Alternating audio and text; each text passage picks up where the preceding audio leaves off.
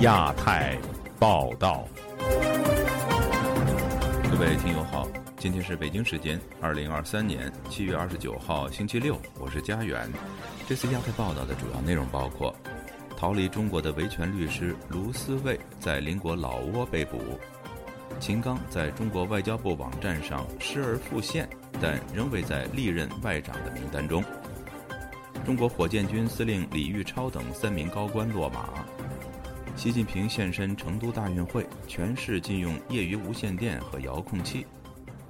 美国情报机构发现，中国正在加大对俄罗斯的经济以及军事支持。接下来就请听这次节目的详细内容。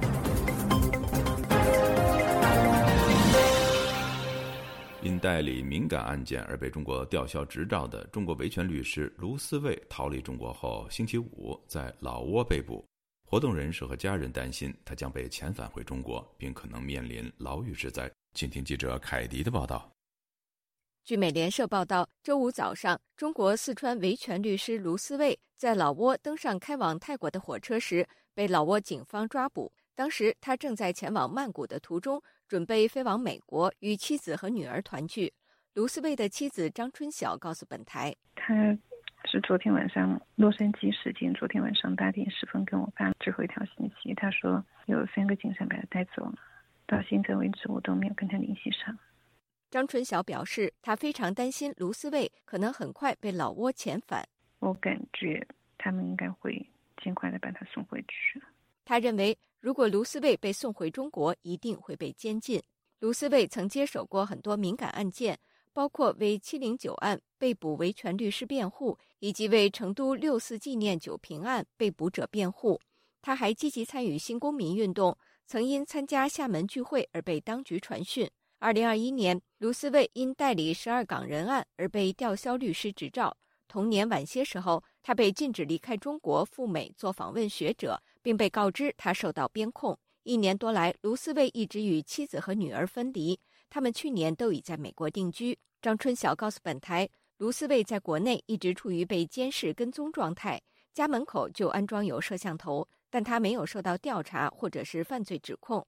美国宗教权利组织对华援助协会创始人傅西秋牧师告诉美联社，卢思卫的家人两周前联系他，要求协助他逃离中国。傅西秋告诉本台，卢思卫是在老挝万象准备乘坐火车前往泰国边境时被抓。老挝警察称卢思卫的护照有问题，但傅习秋说，护照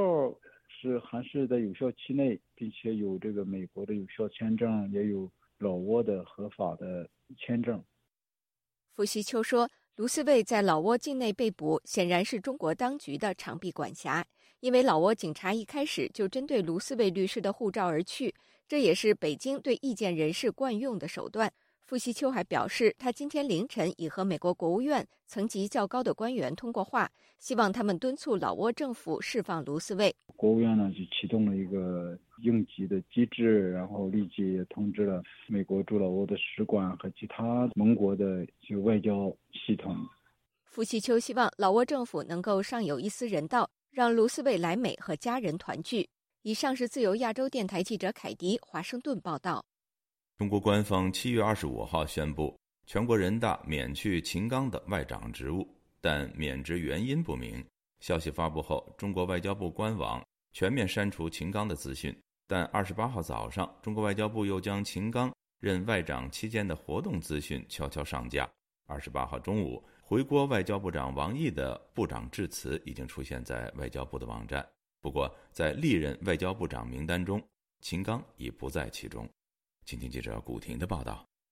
中国外交部网站经过更新，本周五再次上线。早前被抹去的秦刚活动资料再次出现在部长活动一栏。秦刚六月二十五日最后一次公开活动，比如会见访中的越南、斯里兰卡外长和俄罗斯副外长等活动，但在历任外交部长中仍然没有秦刚的名字。对此，澳大利亚悉尼科技大学教授冯崇义当天接受自由亚洲电台采访时表示：“外交部长秦刚在一个月前不明不白的消失，而且当局不做任何具体解释。最近又把前部长王毅回国外交部，让外界大跌眼镜。他说，秦刚仍然保留国务委员的身份，官方没有理由把他参加外交活动的信息在外交部网站抹去。由此可见，官方做事一会儿一变，毫无章法。可是现在又把它放回来，现在就就是。你只能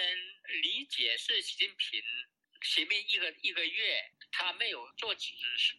谁都不敢说。那么现在是他说了，解职了，下面就理解他是犯罪，真有事了，恨不得打倒在地踩上一只脚。但是呢，现在可能习近平又放什么话出来，还有用？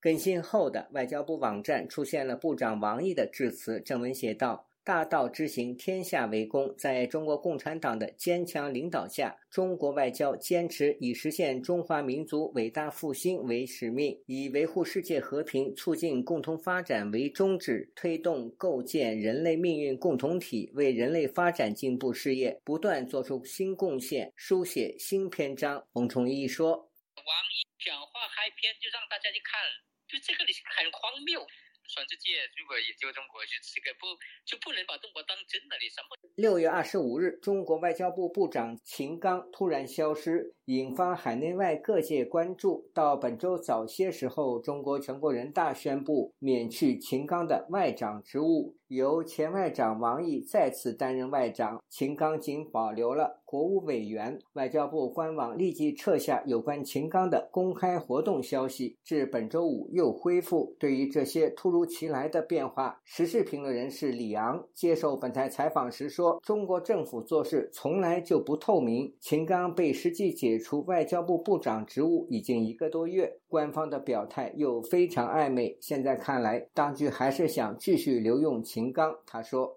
他是被免了，肯定是有问题。免的过程中，他并没有说明他什么原因被免，他没讲。会加了后续的操作，他留了一定的空间。那部长可能不得干了，但是他现在没没有免他的国务委员啊。真正的做事，他有他的他的他的逻辑，你要了解他的逻辑。”中国国务院官网亦已更新了秦刚的资料，在其简历中删掉了外交部部长一职，保留了国务委员身份，显示为现任二十届中央委员、国务委员、国务院党组成员，是五名国务委员中的最后一个。自由亚洲电台记者古婷报道。据香港南华早报引述消息人士透露，中国解放军火箭军司令员。李玉超以及前任和现任副手张振中和刘光斌近期正接受反腐调查，这是今年中国火箭军连续出现的人事变动消息中的又一起。作为习近平就任中国最高领导人以后组建的一支关键军队，火箭军到底怎么了？又对中国的军事战略有什么影响呢？以下是本台记者王允的报道。南华早报的消息并没有中国官媒的报道，但据消息人士透露。对吕玉超等人的调查，是从中国前国防部长魏凤和今年三月份退休后就开始了。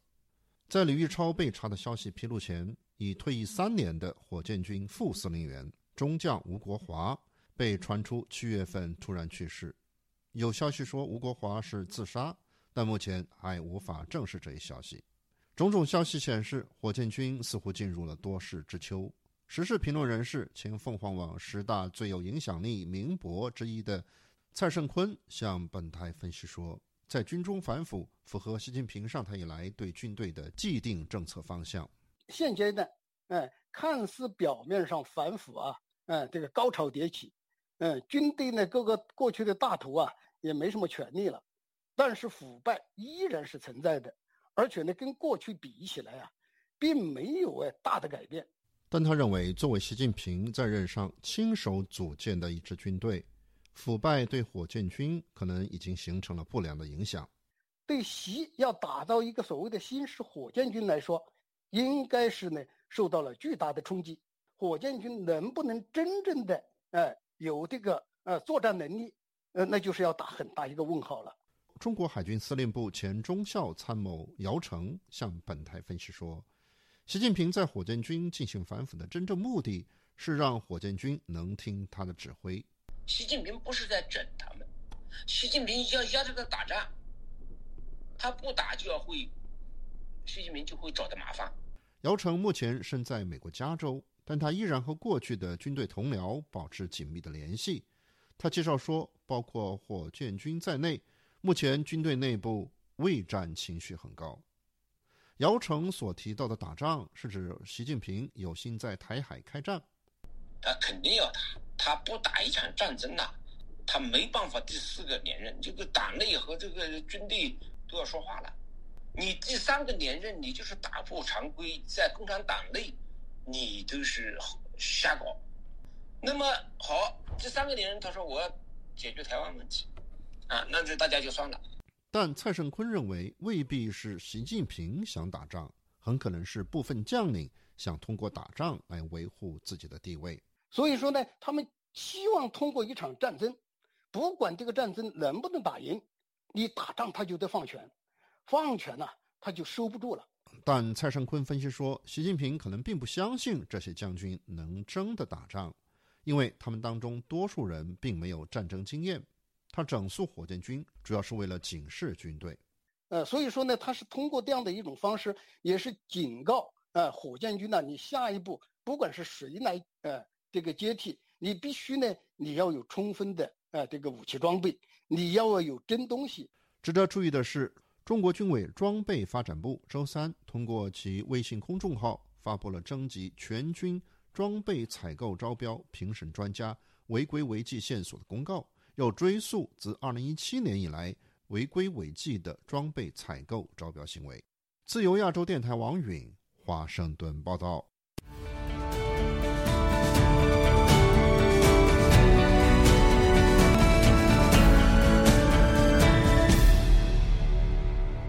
世界大学生运动会本周五在成都举行开幕式，中国国家主席习近平出席大运会开幕式。成都多位居民告诉本台，习近平本周早些时候抵达成都后，当地提升了保安级别，开幕式会场附近的居民不得开窗，全程实施无线电管制，禁止使用业余无线电和遥控器，定有维权人士被带出去旅游。详情，请听记者古婷的报道。成都居民陈家周五告诉本台，出席大运会开幕式的国家主席习近平七月二十五日抵达成都。本周日开始，成都就已提升安保戒备，到处是警察。现在志愿者呀，那个什么警力啊，这些加强了些，都有点紧张。不是开大运会吗？今天晚上开幕式，他来了，二十五号就来了，来了以后到处去视察。到了我们的那个三星堆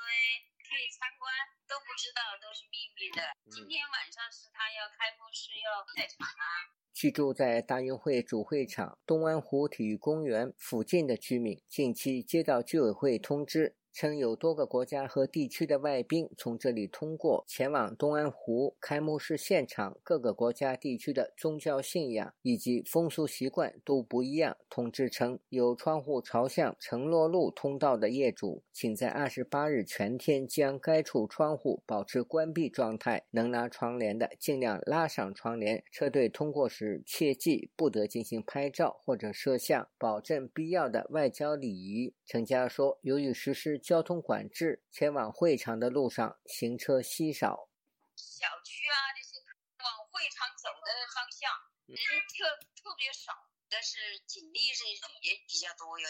来了，那些都去旅游去了，出去玩去了，被带到带出去玩去了。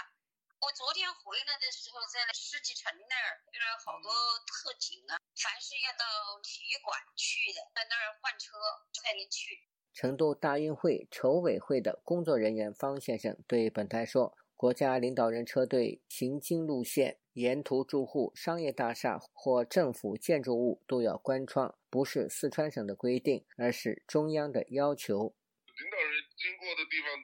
临街的这个窗不开，这个是警卫工作要求，以前都是这样的呀。啊，以前一直都是这样的呀。但是我们说的。”他那个成都单双号限行了，这几天从二十六号吧，二六、二七、二八、二九。十天前，四川省政府发出关于在大运会开闭幕当天对成都市部分区域实施无线电管制的命令，只在特定时间和特定区域内依法采取限制或者禁止无线电台、无线电发射设备和辐射无线电波的非无线电设备的使用，及时对特定的无线电频率实施技术阻断等措施，对无线电波的发射、辐射和传播实施的强制性管理。内容包括在管制区域停止使用业余无线电台、校园调频广播电台。无线寻呼台、中继台、各类航空航海和车辆模型、无线遥控设备，包括无人机，以及采用寻呼方式设置的发射台，对违反本命令规定的，移送司法机关追究刑事责任。自由亚洲电台记者古婷报道。美国情报机构近日发现，中国已经成为俄罗斯越来越重要的经济以及军事伙伴。最新的情报报告指出，自俄乌战争爆发以来，两国之间的贸易量激增，中国还向俄罗斯提供致命武器援助，但中方对此予以否认。以下是本台记者经纬的整理报道。据本台英语组报道，美国情报界的一份最新报告显示，自俄乌战争爆发以来，北京已成为莫斯科更加重要的经济伙伴。中国比以往购买了更多的俄罗斯油气，还协助俄罗斯规避美国制裁。这份由美国国家情报总监海恩斯办公室在本周四发出的报告指出，北京一直在寻求为俄罗斯提供经济支持机制，以减轻西方制裁和出口管制的影响。报告还称，中国增加了对俄罗斯能源的进口，包括从欧洲改道的油气供应，还将中国称为是俄罗斯战争中日益重要的支柱。中国可能正在向莫斯科提供关键技术。报告还指，截至今年四月，中国已成为俄罗斯最重要的贸易伙伴。中俄之间的商业行为大幅使用人民币结算，并通过自身的金融基础设施规避风险。这不仅使俄罗斯实体能够绕开西方的金融制裁，中国还从中大大受益。数据显示，去年俄罗斯从中国的进口总额同比增长百分之十三，对华出口增长百分之四十三，双边贸易总额创历史新高。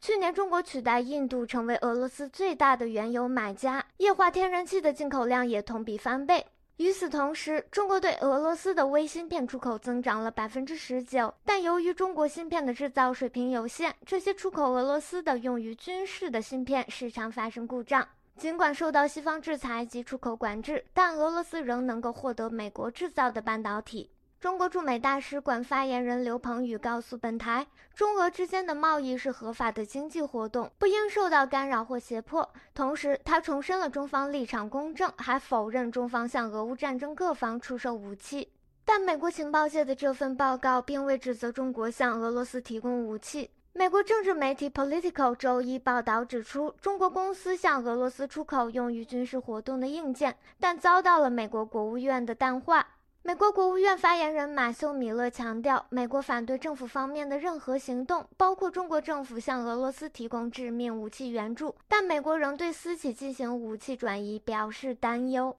自由亚洲电台记者金伟综合报道。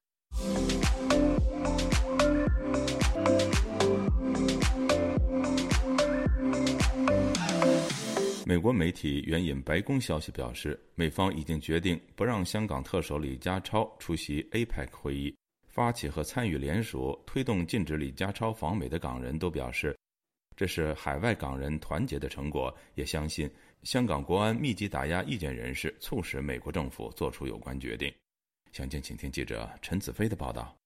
华盛顿邮报在美国时间周四报道，引说三个来自美国官员的消息：白宫已决定禁止香港特首李家超到美国出席十一月底在旧金山举行的 APEC 会议。白宫发言人拒绝评论有关的消息，只是表示期待 APEC 的成员代表团按照美国的法律出席会议。李家超回应事件时表示。东道主有责任邀请各成员领导与会，港府会按照惯例和指引出席会议。早前有超过五十个离散港人和海外的人权团体写信给美国总统拜登，反对让李家超出席 APEC。有参与联署的香港民主委员会执行总监郭峰仪表示。不让李家超到美国是正确的选择。这一次我们是非常开心，可以见到拜登政府他们做了一个正确的选择，说明还会守着他们的底线，不会让一个打压香港人权的人，还有以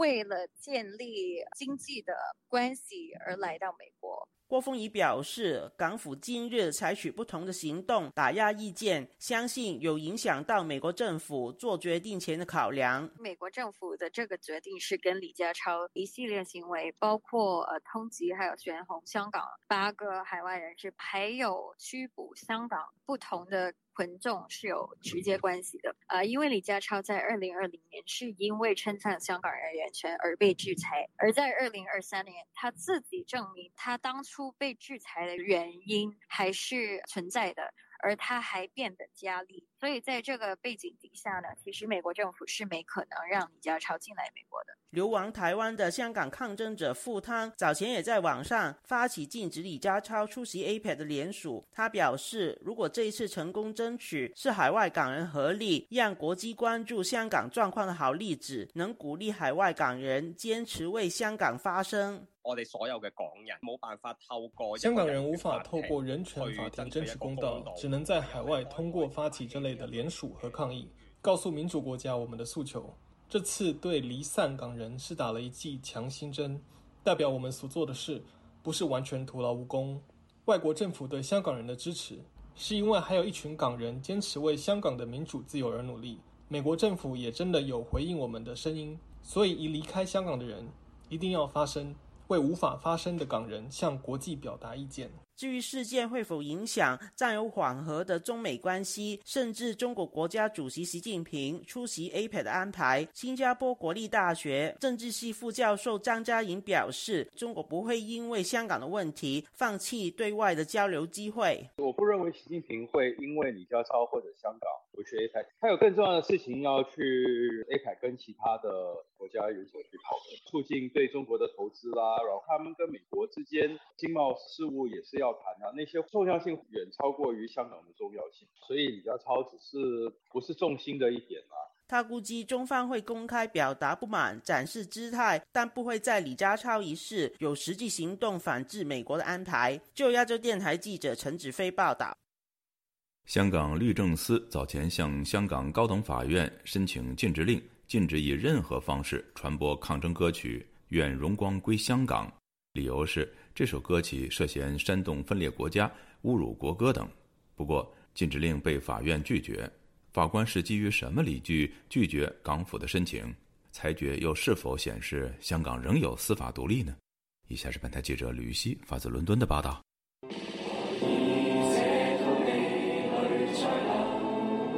愿荣光归香港这首在一九年反送中运动期间出现的抗争歌曲，近期多次在国际体育赛事上被误当成香港国歌。香港律政司早前向香港高等法院申请禁制令，禁止任何人以任何方式传播《愿荣光归香港》的歌曲和歌词，以进行四项违反港区国安法、煽动罪以及国歌条例的行为，包括煽动他人分裂国家、意图侮辱国歌等等。香港高等法院周五作出裁决，拒绝批出禁制令。香港特首李家超表示，已经要求香港律政司积极研究相关的跟进工作。我必须强调，再次强调，我必须强调，再次强调，我们要有效的防止、禁止和惩治危害国家安全的活动和行为。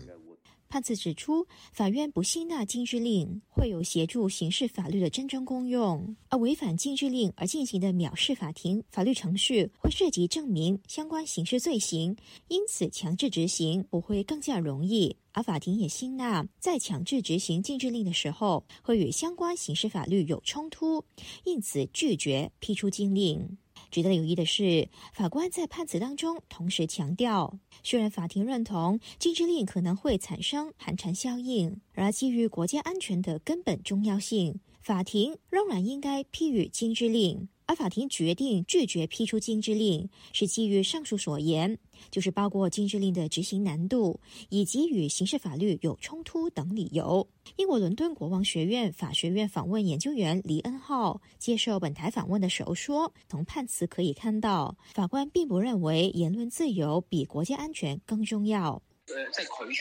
法官最后拒绝批出禁止令的原因，可能是因为禁止令和现存的刑事法律有冲突。比如，现在已经有了国安法，有煽动罪，还有国旗及国歌法等法律。据香港法院这次裁决，是否显示香港仍然有司法独立呢？这很取决于政府是否会尊重法庭的判决，是否会上诉，会不会像去年处理欧文案件那样，政府不认同终审法院的判决，就去寻求中国人大的释法呢？身负国安法控罪的香港媒体大亨李智英，原本属于英国御用大律师欧文到香港为他辩护，获得香港终审法院批准。港府不服，提请中国人大司法，规定海外大律师到香港参与国安案件的时候，必须先要得到特首的证明书。这一系列的动作，相当于由北京出手。推翻香港法院的裁决，李南浩提醒：虽然法庭拒绝颁下禁制令，但不代表在香港传播愿荣光归香港就全无风险，因为香港律政司仍然可以用刑事法律起诉。自由亚洲台的记者吕希，英国伦敦报道。一份美国研究机构的最新报告显示，中国军方计划建立海外的海军基地，八个可能的选址横跨亚洲和非洲，以抗衡美国以及盟国的海上制裁。以下是本台记者经纬的整理报道。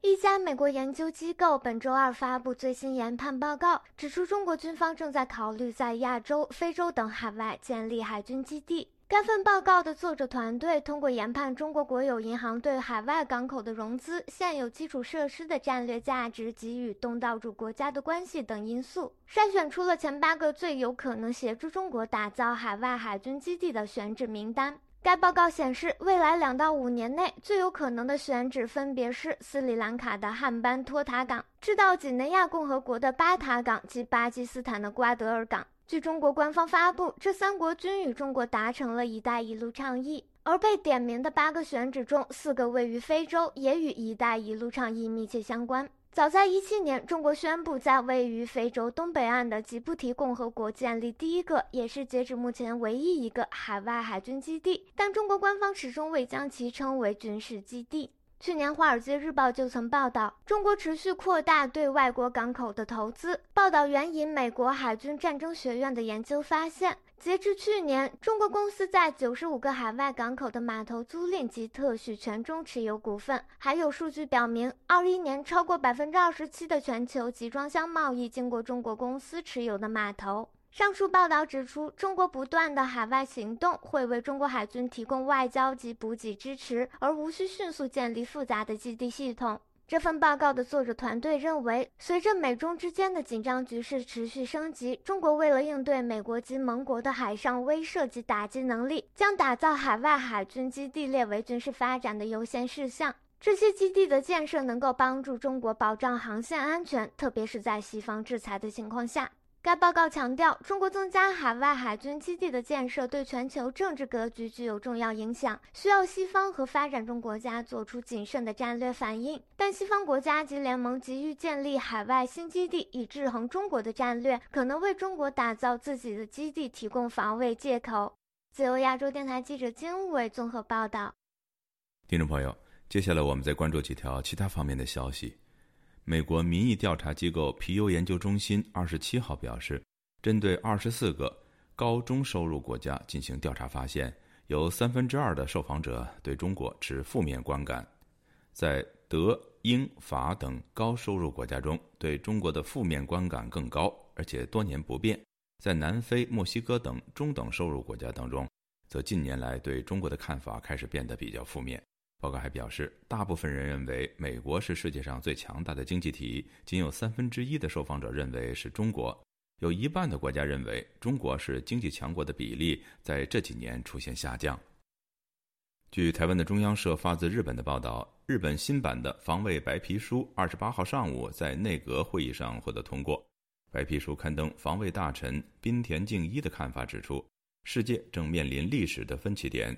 国际社会迎来二战后最大考验之际，正迈入新的危机时代。俄罗斯对乌克兰的侵略，